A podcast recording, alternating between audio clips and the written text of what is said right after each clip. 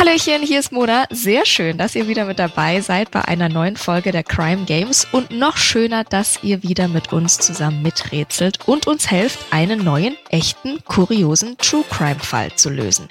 Wobei diese Folge auch unter der Überschrift Music was my first love stehen könnte. Denn für meinen ersten Gast war die Musik von Bruce Springsteen, wie sie selber sagt, lebensverändernd.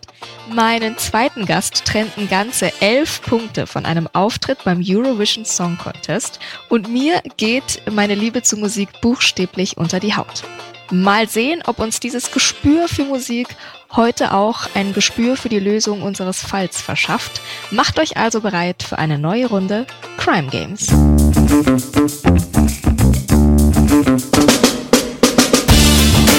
Herzlich willkommen zu den Crime Games, der ersten True Crime Show zum Mitraten. Ich bin Mona und begrüße in diesem Podcast immer zwei Gäste aus dem Crime-Universum. Naja, und euch natürlich, ne? Ja, genau euch. In diesem Podcast wird nämlich nicht nur zugehört, nein, nein, hier wird richtig mitgerätselt. Zusammen mit meinen beiden Gästen versucht ihr nämlich in jeder Folge einen echten Kriminalfall zu lösen. Wie?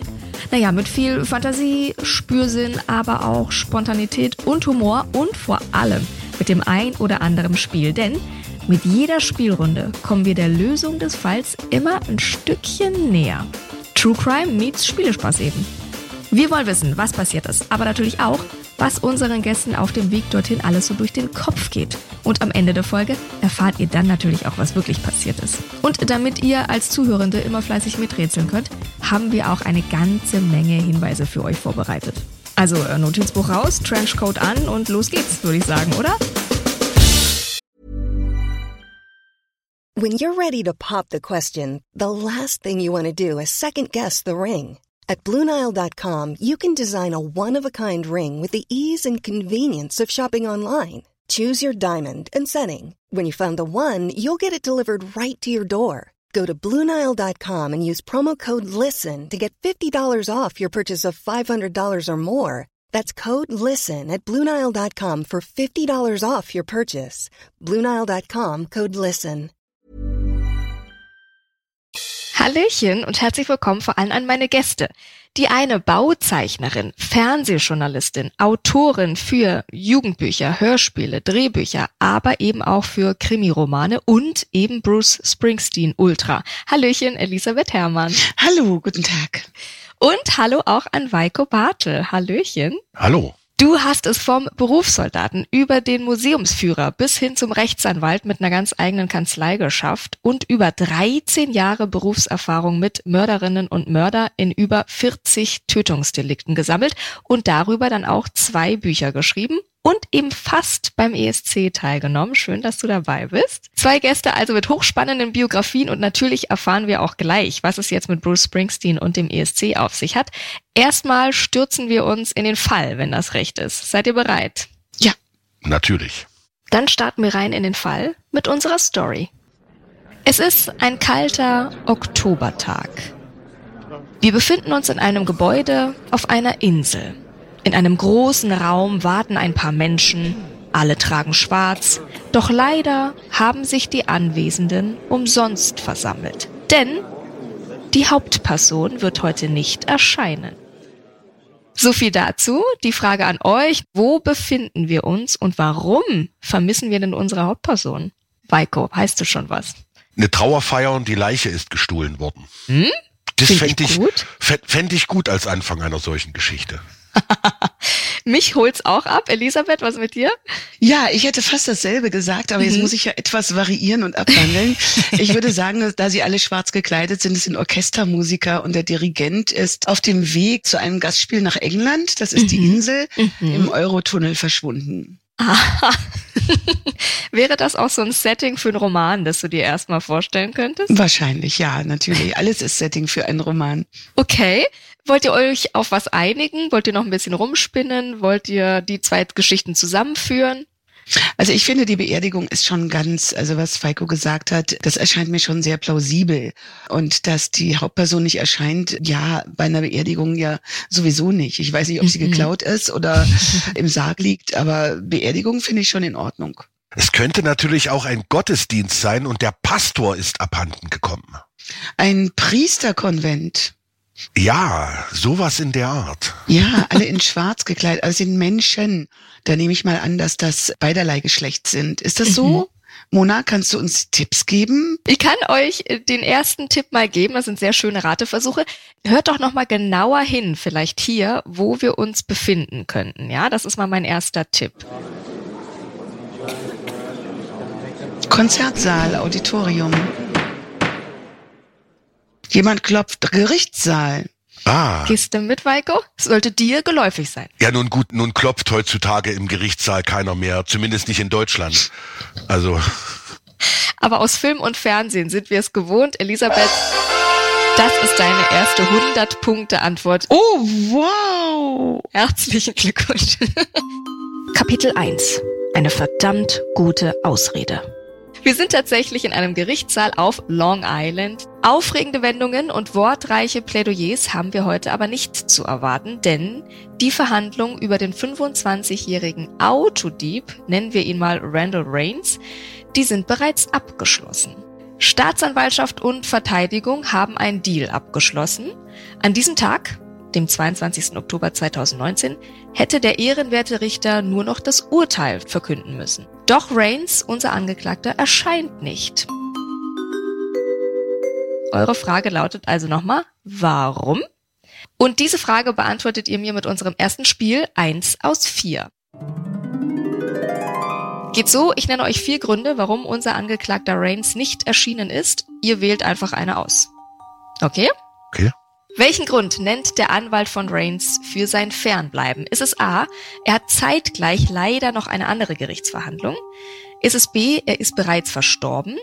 Ist es C, er hatte auf dem Hinweg eine Autopanne? Oder ist es D, er hat einen eineigen Zwilling und den hat er geschickt, doch das fliegt dann leider auf? Also am charmantesten finde ich den Zwilling. Also den Zwilling finde ich auch schick. Mhm. Zumal es da ja sehr viele Mythen äh, gibt, was denn so diese Zwillingsgeschichten angeht. Genau, das sehe ich auch so. Also zumindest wäre das so für mich als Autorin, hätte das am meisten Futter. Für dich als Anwalt wahrscheinlich auch, oder? Ja, ja, ja, ja, unbedingt. Unbedingt. Warum? Nun ja, es gibt eine ganze Menge Mythen um Zwillinge, die auch in biologischer Hinsicht nicht erklärt werden können, also zumindest bei eineigen Zwillingen. Sie haben eine identische DNA-Struktur, ja, Mhm. aber sie haben unterschiedliche Fingerabdrücke. Mhm. Ach echt? Ja, man sollte ja meinen, dass bei Zwillingen alles identisch Ja. ist, aber, aber Ja. nein, ist es nicht. Also Fingerabdrücke, Handflächenabdrücke, so. äh, das ist selbst bei eineigen Zwillingen unterschiedlich. Mhm. Mhm. Da, okay, das ist für dich dann indizienmäßig interessant, verstehe. Und als Geschichte, Elisabeth, wäre es auch interessant mit dem Zwilling? Absolut, ja, ja. Es gibt ja jede Menge Zwillingsbücher und Zwillingsgeschichten und magische, mythische Zwillingssachen und Verbindungen und dann auch noch irgendwie, dass der Zwilling für bereit gewesen wäre, für seinen Bruder ins Ah, ja. Gefängnis zu Mhm. gehen. Das ist natürlich auch nochmal sehr schön. Also von daher, Hammer. da ist viel Musik drin. Mhm. Kommt eine emotionale Ebene dazu. Genau. Ich merk's, also der Roman schreibt sich wie von alleine. Ich löse mal nicht direkt auf, sondern ich zeige euch erst nochmal das hier. Das ist eine Urkunde und ihr beschreibt mal genau, was ihr drauf seht. Also ich würde mal meinen, mein Englisch ist jetzt nicht das Beste, Mhm. aber äh, das scheint eine Sterbeurkunde zu sein. Also lagen wir mit unserem Zwilling falsch und der Anwalt hat gesagt, sein Mandant sei verstorben. Genau, es wäre Ja, B. mhm. Certificate of Death steht drauf. Was könnt ihr da noch sehen? Ja, also er ist äh, in Titusville gestorben. Titusville liegt meines Erachtens in Florida und dort gab es einen Country Club, in dem unmittelbar nach dem Start von der Apollo-Rakete Werner von Braun von allen möglichen Leuten empfangen wurde, unter anderem auch Norman Mailer. Das kommt mir bei Titusville in den Wow. Kopf, ist aber tatsächlich Punktwissen, ein Stecknadelkopfwissen. Ja, das ist eine Weil Million Euro Frage wissen Wer wird Millionär? Genau. Mit wem hat Werner von Braun sich in Titusville in 1969 Ja. getroffen? Die Genau. Million holst du dir, Elisabeth. Aber Mercer kenne ich nicht, das soll der Bezirk sein, in dem er gestorben ist. Er ist tatsächlich am 21. September gestorben. Das Mhm. ist ähm, vier Wochen vor der Gerichtsverhandlung und Elisabeth, war toll. niemals verheiratet. Und Und er hat sich selbst getötet. mhm, steht hier auch noch. echt? Steht, wo steht? Suicide steht Mhm. hier. Ihr habt das schon sehr gut gemacht. Ich fasse mal zusammen. Statt Randall Rains tritt nun also sein Anwalt Mr. Castleback vor. Die Verlobte des jungen Angeklagten habe sich mit einer traurigen Nachricht an ihn gewandt. Rains, so lautet die Nachricht, hat Selbstmord begangen. Das habt ihr schon sehr, sehr gut gelöst bis hierhin. Weiko, du als Rechtsanwalt, passiert das oft, dass bei Verhandlungsbeginn unser Angeklagter fehlt? Hast du das schon mal erlebt in deinen vielen Jahren? Ach, das ist gar nicht mal so selten, dass der Man Mandant nicht erscheint aus den verschiedensten Gründen. Dann ergeht zumeist dann ein Haftbefehl äh, gegen ihn mhm. oder zumindest ein Vorführbefehl und er wird zu einem nächsten Termin durch die Polizei oder eben aus der JVA zur mhm. Verhandlung mhm. gebracht. Aber das ist jetzt nicht die Regel, aber auch jetzt nicht die Ausnahme, dass man plötzlich allein vor Gericht steht ähm, und sein Mandant fehlt. Ja, wie oft ist dir das passiert in deinen 13 Jahren? Ach doch, schon, schon einige Male. Okay. Und auch diese Deals, die man da ja gerade im Fernsehen und in den Serien sieht man ja immer, also wenn sie das jetzt verraten, dann bekommen sie Strafmilderungen so und so. Ist das auch häufig oder ist das so ein Filmmythos? Äh, nein, das ist überhaupt kein Filmmythos. Und wir haben ja gerade ganz aktuell ja miterlebt, was solche Deals bewirken können. Grünes Gewölbe. Ja. Die Rückgabe der dort gestohlenen Gegenstände basiert schließlich nichts anderes als auf einem Deal. Das geht dann. Sehr gut. Jetzt wollen wir aber natürlich endlich aufdecken, was es mit unserer Musikleidenschaft zu tun hat. Elisabeth, wie hat denn nun Bruce Springsteen dein Leben verändert? Du bist ja nicht Musikerin geworden, sondern Krimi-Autorin. Was ist da passiert? Ja, also mit dem Schreiben hat Bruce Springsteen eigentlich nichts zu tun, aber es war so eine Art Erweckungserlebnis. Ich war Anfang 20, ich habe in Frankfurt über ein Zeitarbeitsunternehmen bei CBS gearbeitet. Damals wurden noch Schallplatten gepresst Schön. und alle waren in hellster Aufregung. Bruce Springsteen kommt nach Frankfurt und ich hatte gar nichts von ihm gehört und dann bekam ich also eine Karte, konnte da hingehen und war also wirklich schockverliebt und bin dann also tatsächlich ein absoluter äh, Bruce Springsteen Fan geworden, habe alle Platten von ihm gekauft, bin also lange Zeit auf jedes Konzert von ihm gegangen Schön. und ja, das ich ich mag so ein bisschen Gitarrenrock und er ist meines Erachtens einer der größten Musiker Amerikas, wenn nicht sogar der Welt. Also er ist jemand, der an die kleinen Menschen denkt und obwohl er ein Multimillionär ist, hat er einfach dieses Wissen, wie das ist, abends irgendwie nicht zu wissen, wohin, weil nichts aufhat und sich an der mhm. Bushaltestelle mhm. zu treffen und da ein Mädel kennenzulernen und die halt mit 18 zu schwängern und dann in eine Heirat reinzurutschen und das Leben ist gelaufen. Mhm. Und diese Auswegslosigkeit, über die eigentlich kein Mensch sich groß Gedanken macht, wenn man sich aber trotzdem fragt, warum ist ein Land so frustriert und therapiebedürftig? Mhm. Also das bringt er unglaublich gut auf den Punkt.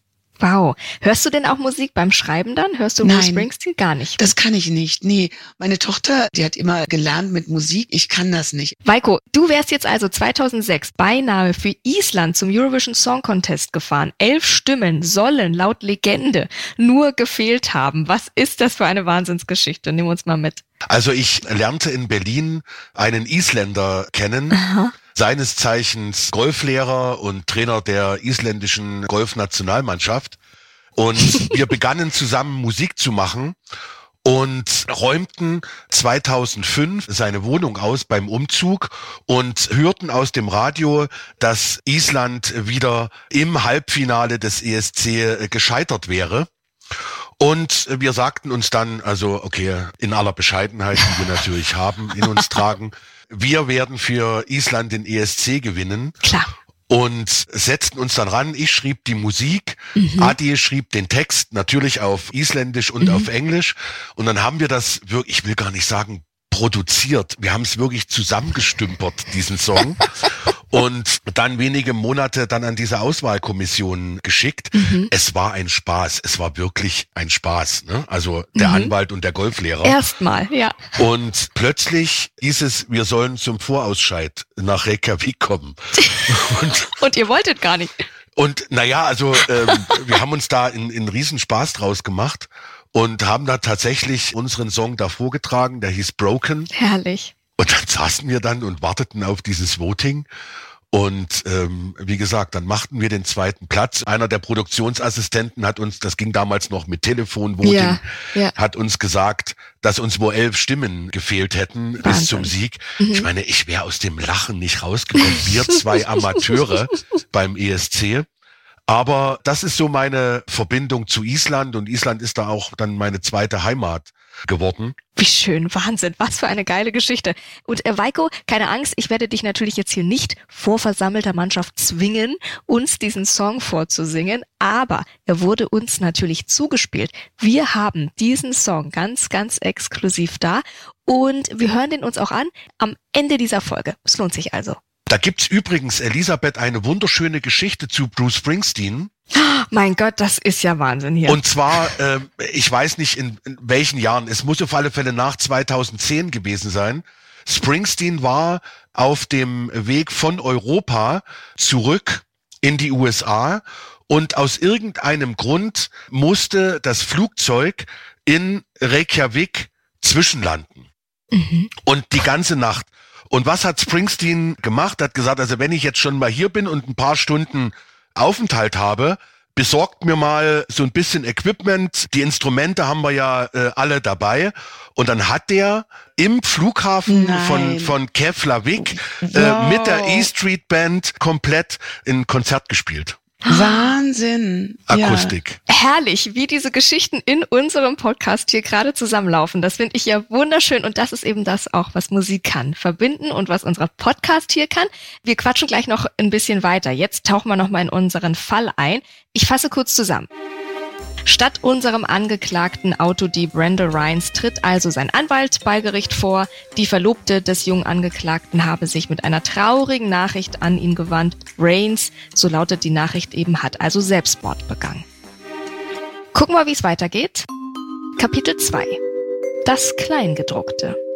Die anwesenden Beamten sind angemessen erschüttert. Offenbar wog die Last seiner Taten dann doch schwerer auf den Schultern des noch sehr jungen Randall Rhines, als die Staatsanwaltschaft das angenommen hatte. Zu einer Urteilsverkündung kommt es an diesem Tag dann also natürlich nicht. Doch wie es in der Justiz nun einmal ist, muss noch eine Menge Papierkram erledigt werden, ehe der Fall ad acta gelegt werden kann. Wenige Tage darauf gibt die Verlobte des Angeklagten also ein Dokument bei der Kanzlei des Verteidigers ab, die das Dokument dann weiter an die Staatsanwaltschaft schickt und noch am selben Tag wird ein neuer Haftbefehl auf den Angeklagten ausgestellt. So, da da da da, große Wendung. Die Frage ist, was ist denn den Mitarbeitenden der Staatsanwaltschaft da aufgefallen? Warum haben sie nochmal einen Haftbefehl rausgegeben? Ich lass euch mal erst spekulieren. Was glaubt ihr denn? Ihr seid schon so schön kreativ gewesen. Warum passiert nun das? Weiko hat den Kopf in den Händen, denkt nach, ist mir das schon mal passiert? Was könnte sein? Nee, das ist mir noch nicht passiert. Also es ist ja mit den Daten, kann es ja nicht gewesen sein, weil er ist ja laut Totenschein vier Wochen vor der Gerichtsverhandlung verstorben, wenn ich mich da jetzt nicht total verhaue. Elisabeth ist schon auf der richtigen Fährte. Sollen wir uns vielleicht das Dokument nochmal genauer ansehen? Ja, bitte. Hm? Wir legen es euch nochmal vor, wir blenden es euch nochmal ein und dann lasst ihr dieses Dokument nochmal auf euch wirken und geht nochmal alles genauer durch. Vielleicht fällt euch ja dann das ein oder andere auf.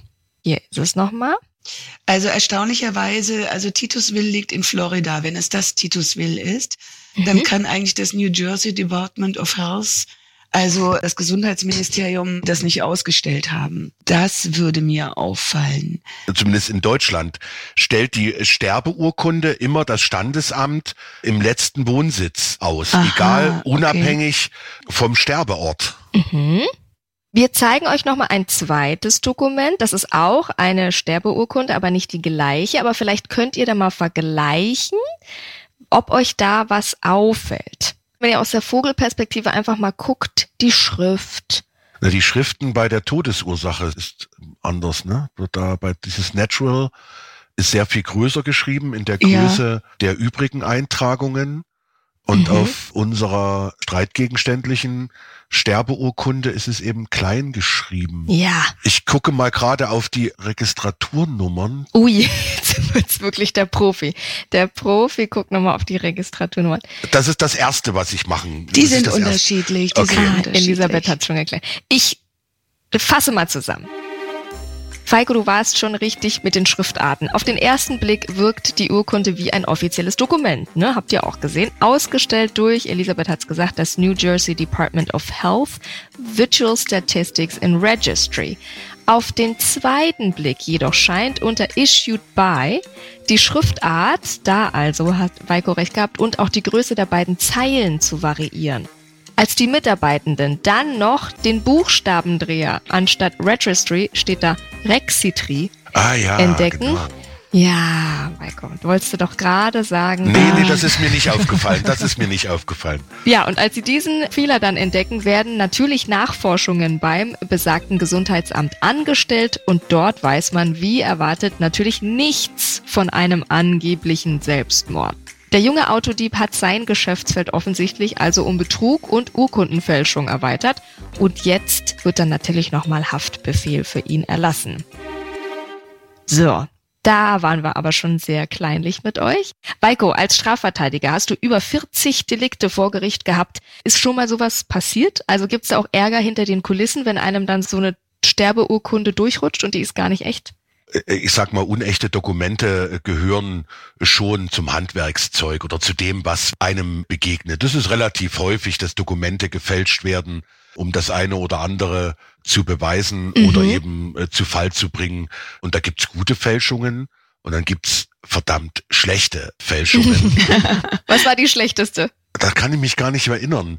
Ich kann mich nur an eine Sache erinnern. Und zwar, ich habe mal einen Angeklagten im Rahmen einer Geldfälscherbande verteidigt. Mhm. Da kann ich mich noch erinnern, begann der Sachverständige, den das Gericht vernahm, zu diesen Geldfälschern wirklich mit den Worten, also sein Gutachten vor Gericht.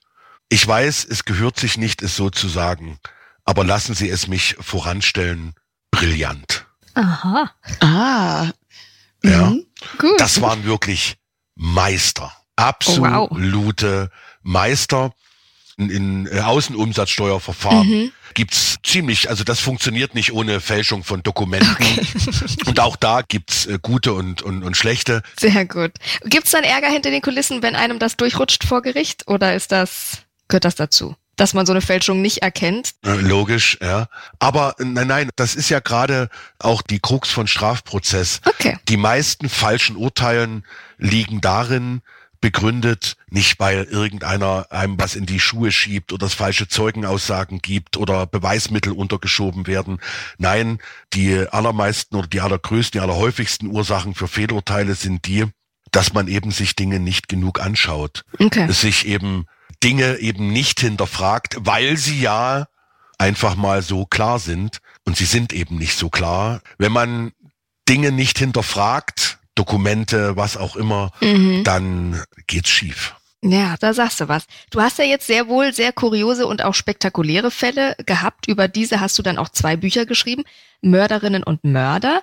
Und da gehst du der Frage nach, warum töten Menschen? Was lässt sie diese letzte Grenze überschreiten? Das Spannende ist ja immer, also ich bin davon überzeugt, jeder von uns kann töten und jeder von uns würde auch töten. Mhm. Die Frage ist, warum bricht es bei dem einen raus in einer bestimmten Situation und bei den anderen eben nicht? Also diese beiden Bücher, die ich da geschrieben habe, Mhm. das sind ja keine Kriminalgeschichten im eigentlichen Sinne. Da geht es nicht darum, wie man die äh, gefunden hat, überführt hat oder sonst. Die Schuldfrage Mhm. ist völlig klar. Aber es sind eben Geschichten von ganz normalen Menschen. Ja, die liebevolle Mutter von zwei Teenagern, die in ihrem Leben alles für die Familie und für die Kinder getan hat, tötet ihr Neugeborenes. Mhm. Die alte Dame, die eine über 50 Jahre lang währende glückliche Ehe mit ihrem Ehemann geführt hat, beendet diese Ehe mit 13 Messerstichen in einem wahren Blutrausch, ja. Und das ist so die Frage, die mich immer beschäftigt hat. Kann man diese Grenze erkennen? Mhm. wo es bei dem einen kippt, bei dem anderen nicht. Und ja, aber eine allgemeingültige Antwort habe ich darauf nicht gefunden. Mhm. Zurück zu unserem kuriosen Fall. Kapitel 3. Schlechte Angewohnheiten. Unser angeklagter Autodieb Randall Rhines erscheint also nicht zu seiner eigenen Gerichtsverhandlung, denn er soll Selbstmord begangen haben. Bei genauerer Betrachtung der angeblichen Sterbeurkunde stellt sich dann aber heraus, ups, das Ding war gefälscht, er hätte vor seinem tollen Trick besser mal die Rechtschreibprüfung aktivieren sollen. Also wurde erneut Haftbefehl für ihn entlassen. Dennoch geht sein Plan, sich der Haft zu entziehen, ja erstmal auf. Als die Beamten vor seiner Tür stehen, ist Randall Ryans nämlich längst untergetaucht. Die Frage für euch ist, wo steckt denn jetzt unser Randall Ryans? Und das löst ihr mit unserem nächsten Spiel Hinweise. Ich lese euch ein paar Hinweise vor und ihr ratet. Und ich löse dann auf, habt ihr recht oder nicht. In seiner Wohnung ist er nicht. Wo versteckt er sich, damit ihn die New Yorker Polizei nicht findet? Was glaubt ihr? Was würdet ihr machen? Elisabeth. Also ich fand das jetzt, ähm, ich muss mich mal beschweren, das waren zu wenig Hinweise. Entschuldigung, Entschuldigung.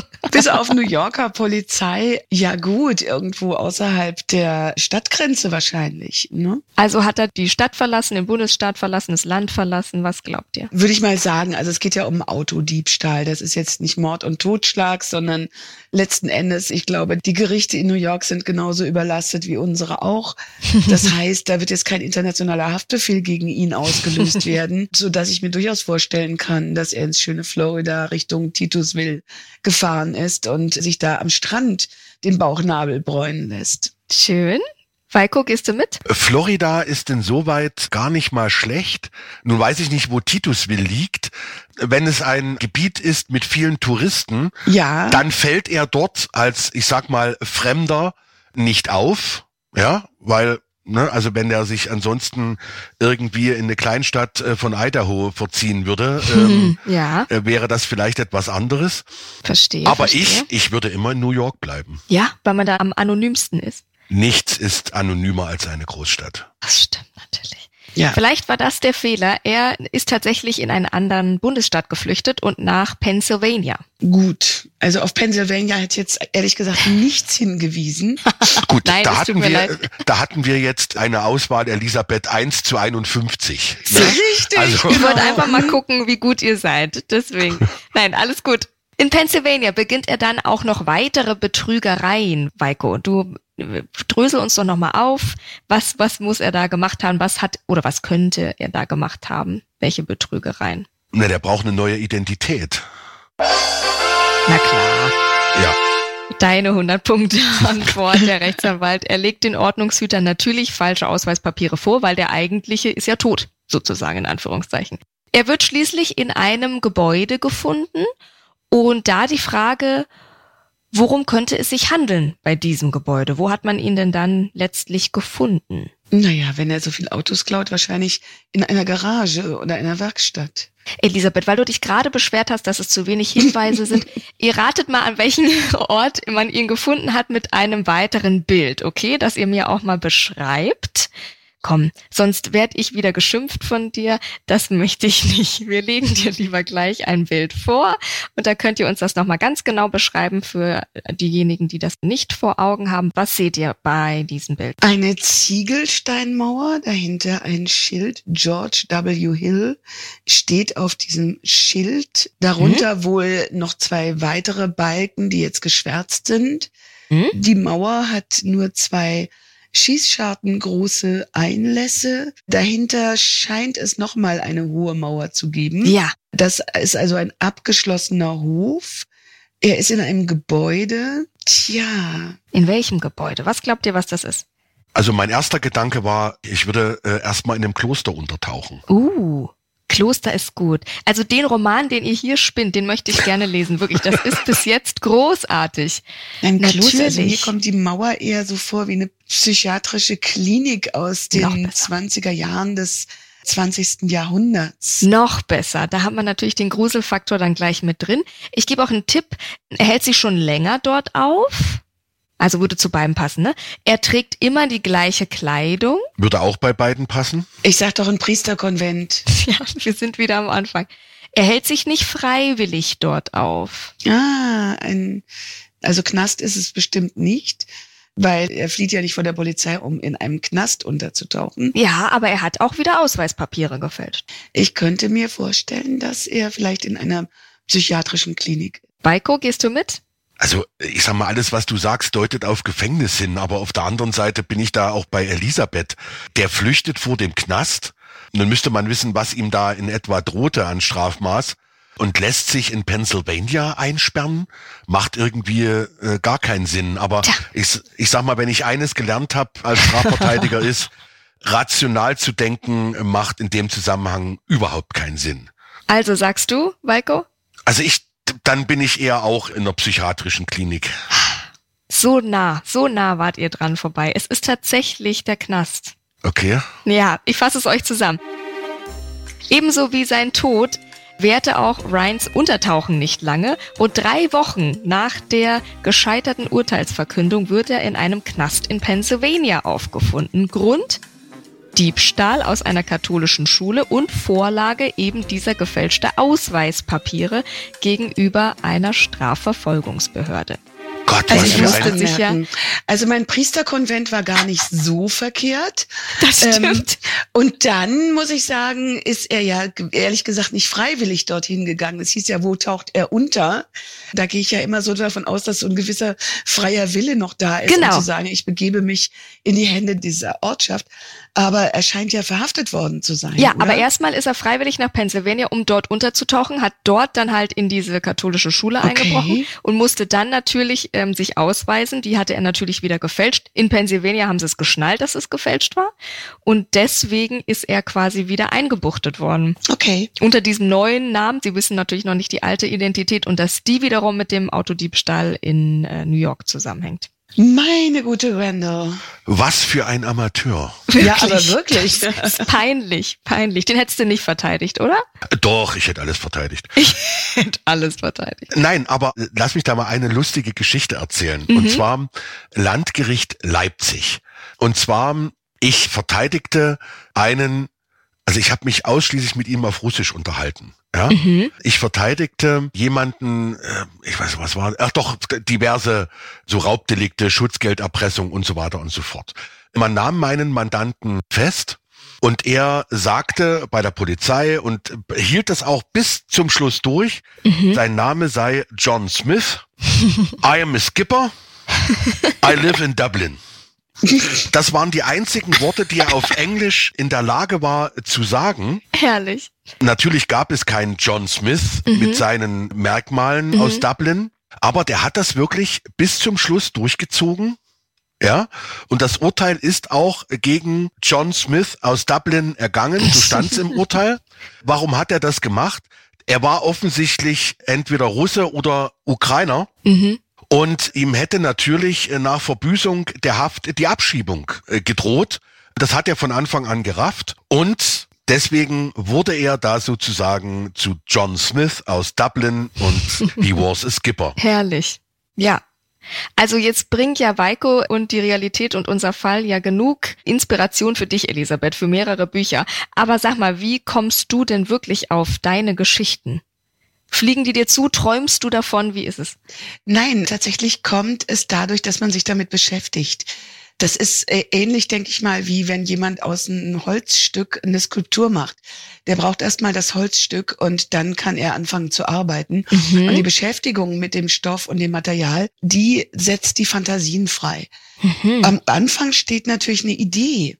Und die Idee kann auf der einen Seite sein, dass man etwas über einen ein Ort, das einen, ein Ort inspiriert. So ist mir das mit Ravna gegangen. Das spielt in Vardø in Nordnorwegen in Ja. der Arktis. Diese Stadt habe ich gesehen und war hin und weg von dieser Ah, wow. zerklüfteten Eis, von Eis zerschrundeten Landschaft Mhm. und dachte, wow, also lass da mal was spielen. Und dann guckst du dir an, wer lebt da, wer wohnt da, wo gibt's die Konflikte? Und dann sind das die Konflikte zwischen der samischen Bevölkerung und den Norwegern. Und Ah. daraus, wo Konflikte sind, entsteht Reibung, kommen Funken. Und das ist für mich dann auch ein Thema. Bei Düstersee war es so, dass die Uckermark und der demografische Wandel eine Rolle gespielt haben. Das ist ein großes Thema für die Leute, die dort wohnen oder noch dort wohnen, sich das noch leisten können, dort zu wohnen, weil der Landstrich ist quasi aufgekauft. Das ist ähm, der Speckgürtel von Berlin, sind dieselben Immobilienpreise. Und auf einmal kommen so Themen auf, wo ich denke, oh, das ist heftig wie sich Zugereiste so benehmen oder was das für Auswirkungen für die Einheimischen hat. Und schon sehe ich die Funken, die Reibung. Ah, wow. Und Mhm. so entsteht die Idee für eine Geschichte. Also Ja. es ist tatsächlich sehr oft der Ort, der erstes, erst der es Mhm. erstmal ist. Aber es gibt natürlich auch Zeitungsmitteilungen oder ich habe Mhm. angefangen, meinen ersten Krimi zu schreiben aufgrund eines Leserbriefes. Also auch Uh. diese Sachen mal sich angucken oder einfach im Bus sitzen und, und mit halbem Ohr irgendwie was hören und denken, oh mein Gott, da wird ja in drei Sätzen eine, eine ganze Geschichte erzählt. Mhm. Ich saß mal im Restaurant am Nebentisch, ein total verliebtes Paar. und sie sagt dann zu ihm, morgen auf der Konferenz sagen wir aber wieder sie zueinander, oder? Oh. Und sofort war mir klar, Mhm. ähm, beide trugen Eheringe und was das zu bedeuten hatte. Okay. Also das sind so Dinge, wo sich dann so aus ganz vielen verschiedenen Facetten, also das, ich habe ja so ein richtiges Universum um mich rum an, also virtuell 100.000 Post-its. Mhm. Und dann habe ich eine Idee und dann nehme ich mir die Post-its runter und klebe die so zusammen und irgendwann kommt eine Idee für eine Geschichte. Wahnsinn. Und dann muss man sich mit der Idee beschäftigen und das Plotten ist eine sehr anstrengende Geschichte. Da wirklich Anfang, Mitte, Ende, ja. Blindspuren, Gründe und tatsächlich auch das Motiv, das, was Falco gerade erzählt hat, das Mhm. Motiv rauszufinden. Ich glaube, dass du sagst, du verstehst, warum manche schrecklichen Taten Mhm. geschehen sind. Ja, wir verstehen sie und jeder weiß es. Es gibt ein, zwei Momente, wenn die eintreten, dann kann ich auch nicht unbedingt zum Mörder, aber zum zu jemandem werden, der jemand anderem das Licht ausbläst. Das Mhm. kann ja dann auch Affekt oder Totschlag oder sonst Mhm. was sein. Muss ja nicht immer der eiskalt geplante. Ich glaube, eiskalt planen könnte ich es nicht. Jetzt hast du äh, fast all deine Bücher wurden oder werden derzeit verfilmt. Die Reihe Ja. um deinen Berliner Anwalt Joachim Bernau, sehr erfolgreich vom ZDF mit Jan-Josef Liefers. Ja. Hast du das im Schreiben im Kopf, wie man das filmisch umsetzt Da- oder ist das losgelöst? überhaupt nicht. Ich werde auch immer gefragt, ob ich an Jan-Josef Liefers denke. Ah. Nein. Also ich denke oft an ihn, er ist ein zauberhafter Schauspieler, wunderbar, ich verehre ihn total. Aber nein, ich denke nicht ununterbrochen an Jan. Ich muss ja in die verschiedenen Rollen schlüpfen. Ich muss ja meine Protagonisten auch verstehen, dann muss ich sie sein. Ja, bist du ein Stück Moment- Schauspielerin, wenn, ja, du, natürlich, wenn du schreibst? Mhm. natürlich. Man hat das Kino im Kopf und man schreibt Okay, das passiert aber, dass du einen Film Genau. im Kopf hast, während ja, du schreibst. natürlich, okay. ja. Mhm. Und danach schreibe ich auch. Oder die Ja. Begegnung, wenn zwei sich unterhalten. Ja. Ähm, wie könnte das ablaufen? Da bin ich drin, da bin ich dabei. Wenn ich aus der Ich-Perspektive schreibe, dann bin ich natürlich Fernau. Und dann äh, Mhm. Fernau ist nicht Jan-Josef Liefers. Nein, das ist klar. jemand ganz anderes. Aber er wird damit schon sehr identifiziert. Darf ich was fragen zum Thema Verfilmung? Du hast ja sicherlich auch ein Bild von diesem Menschen, der in deinen Büchern äh, da agiert im Kopf, wie er aussieht, wie er sich bewegt, wie er auf bestimmte Dinge reagiert. Wenn du dann die filmische Umsetzung siehst, bist du da manchmal, sagst du da manchmal, oh mein Gott, was haben die daraus gemacht? Das ist doch was ganz anderes als als ich mir vorgestellt habe? Ja, das passiert. Letzten Endes muss man aber wissen, Film ist ein ganz anderes Medium. Das sind 90 Minuten meistens, in die 500 Seiten gepackt werden. Also zum einen fallen dem fast alle Nebenrollen zum Opfer, die ganzen wunderschönen Mhm. Beschreibungen, die tollen Dialoge. Das ist ja das Schöne am Buch, dass man wirklich Master of the Universe ist. Also ich Mhm. kann im Buch die Welt zum Einsturz bringen. Im Film ist schon zu viel, wenn ich sage, es schneit. Also dann sagen zwei, zwei Worte, es schneit 50.000 Euro. Mhm. Das heißt, da muss man schon auch Rücksicht drauf nehmen. Und tatsächlich gibt es Verfilmungen, die mal besser sind und welche, die mal schlechter sind. Einen guten Weg zu finden, der gelingt mir aber, glaube ich, auch wenn ich Kritik habe, mit gut gesetzten Worten, mit Verständnis, mit viel Lob, mit Freundlichkeit und mit dem Wissen, dass das Gegenüber nie, niemals vorhatte, mich anzugreifen Mhm. oder meine Geschichte zu zerstören. Wenn man das denkt, kommt man sofort in ungutes Fahrwasser, sondern dass unglaublich viel Mühe dabei ist. Also so einen Film zu machen, da, da sind 50, 80 Leute dabei, der kostet anderthalb Millionen. Mhm. Da wird Wochen, Monate dran gearbeitet und da steckt ganz, ganz viel drin. Und das mit einem Wisch dann wegzumachen, oh, mein Buch ist nicht getroffen worden, Ja. das geht nicht. Das ist einfach, das sind diese anderen Medien. Und tatsächlich ist auch der Konsum dieser Medien anders. Na klar. Also der Fernseh ge- gewohnt ist, der will nach 90 Minuten aufstehen und sich das nächste Bier und den Käseigel aus dem Kühlschrank holen. Ja. Der Kino gewohnt ist und große Blockbuster-Filme Mhm. wie ich, der möchte, dass es mindestens zwei Stunden dauert und sich vorher schon seine Nachos mit Cheese holen. ja. Ja. Also das kommt vor, man schluckt auch ein paar Mal, wenn man das dann sieht. Und letzten Endes ist es aber so, dass ich total happy bin und dass das Beste war, was mir eigentlich passieren konnte. Ich wäre heute nicht da, wo ich bin, wenn es das ZDF nicht gegeben hätte, wenn es Herrn Liefers, ich, ich mm. muss es wirklich so sagen, ich würde es gerne verschweigen und sagen, nein, ich habe es aus eigener Kraft geschafft. Auch. Aber wenn Herr Liefers nicht jedes Mal, und es ist jedes Mal eine Entscheidung von ihm. Es ist nicht so, dass er mhm. von Anfang an sagt, ja, kommt ein neuer, machen wir. Nein, mhm. er liest jedes Mal das Buch er berät sich darüber mit verschiedenen Leuten und dann ist es eine bewusste Entscheidung für ihn, okay. eine Produktion im Jahr fürs ZDF zu machen. Und das ist mein Fernau. Also da bin ich sehr dankbar für. Okay. So, wir quatschen gleich noch ein Ründchen. Ich habe ja hier noch einen Fall aufzulösen. Was ist also wirklich passiert? Ich sag's euch fix. Randall Rhines ist ein chronischer Wiederholungstäter. Nicht nur, dass er die Finger nicht von fremdem Eigentum lassen kann, nein, auch sein doppelter Betrugsversuch ging nach hinten los. Der einzige, der auf die gefälschte Urkunde hereingefallen ist, war dann sein eigener Anwalt am Ende. Dabei hatte der zuletzt noch einen guten Deal für Rhines ausgehandelt. Ein Jahr Haft, bei guter Führung wäre dann schnell wieder auf freiem Fuß gewesen. Für den versuchten Betrug blickt er dagegen einer zusätzlichen vierjährigen Haftstrafe Oh mein entgegen. Gott, das ist aber heftig, vier Jahre. Mhm. Zuvor muss er sich jedoch einen neuen Anwalt suchen, denn sein alter Anwalt Mr. Castlebeck sagt nur, Randall Rhines hätte alles verbockt. Und auch die behandelnde Staatsanwältin hatte noch was zu sagen. Es ist immer eine schlechte Idee, Staatsanwälten gefälschte Dokumente vorzulegen. Und obwohl er in jedem Fall erwischt worden wäre, war dieser Betrug aufgrund der fehlenden Rechtschreibprüfung schon besonders auffällig. Weiko, du hast es gesagt, sowas ist natürlich auffällig. Was sagst du zur Strafe? Elisabeth sagt gleich, ei, das ist aber viel. Was sagst du? Nein, und gut, nun sind die Strafhöhen in Amerika ohnehin völlig andere als bei uns. Mhm. Aber so mit den Diebstählen dieser Dokumentenfälschung, das kannst du dir auch in Deutschland dafür einfangen. Elisabeth, verrätst du uns noch, wenn man dich jetzt zum ersten Mal kennenlernt, in diesem Podcast vielleicht, verrätst du uns, was du uns empfehlen würdest? Welches Buch sollen wir als allererstes von dir lesen, um dich noch ein bisschen besser kennenzulernen? Ich würde, ja, das ist schwierig, weil ich ja drei verschiedene Schienen habe. Mhm. Also ich schreibe für Jugendliche zwischen 14 und 16, 17 Jahren. Mhm. Und da empfehle ich Ravna. Das spielt in Vardö, von dem ich eben erzählt mhm. habe, dieser Stadt im Eis. Ich habe jetzt meinen ersten Historienroman rausgebracht, meinen ersten großen. Das ist mhm. äh, der Teepalast.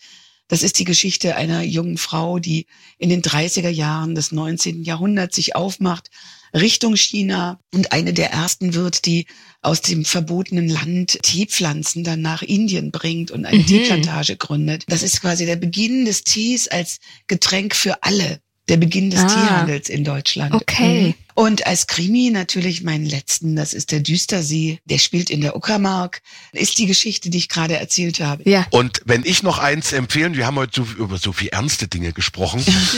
mein allererstes Buch, was ich geschrieben habe, heißt Der Angeklagte ist angerichtet. Oh Gott. Oh. Und das sind, das ist ein ziemlich kurzes Buch, das sind alles so verrückte Fälle, Anekdoten aus dem Gerichtssaal. Herrlich, es hat mir sehr viel Spaß gemacht. Ihr habt uns ja, sehr nah auch. an euch rangelassen. Ganz Vielen toll. Es war auch Vor ein Vergnügen, lieber Falk, dich kennenzulernen. Ja. ja. Ich hoffe, auch euch hat es sehr viel Spaß gemacht. Wenn ja, dann liked uns sehr gerne und vor allem kommentiert, was das Zeug hält, unseren Podcast. Das könnt ihr bei manchen Podcast-Plattformen, bei anderen könnt ihr auf die Sternchen klicken, dann macht ihr sehr gerne das. Empfehlt uns sehr gerne weiter und folgt uns auf jeden Fall auf allen Podcast-Plattformen. Dann werdet ihr nämlich benachrichtigt, wenn eine neue Folge kommt. Und falls ihr selber noch einen spannenden Kriminalfall kennt, den wir hier unbedingt mal erraten sollen, dann schickt uns doch gerne eine Nachricht an crimegames at penguinrandomhouse.de.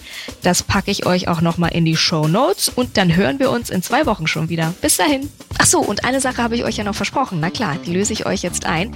Hier gibt es jetzt nämlich ganz exklusiv den Song, mit dem unser Gast Weiko 2006 beinahe beim Eurovision Song Contest für Island angetreten wäre. Weiko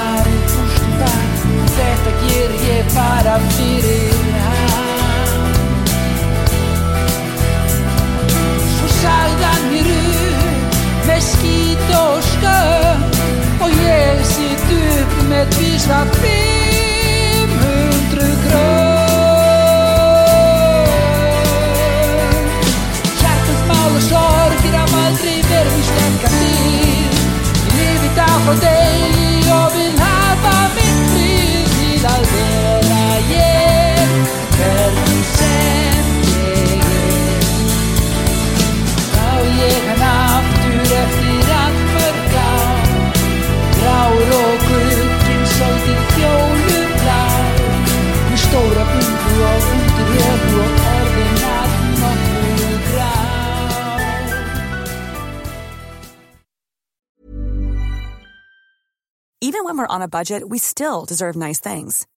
Quince is a place to scoop up stunning high-end goods for 50 to 80% less than similar brands. They have buttery soft cashmere sweaters starting at $50, luxurious Italian leather bags, and so much more. Plus, Quince only works with factories that use safe, ethical, and responsible manufacturing. Get the high-end goods you'll love without the high price tag with Quince. Go to quince.com/style for free shipping and 365-day returns.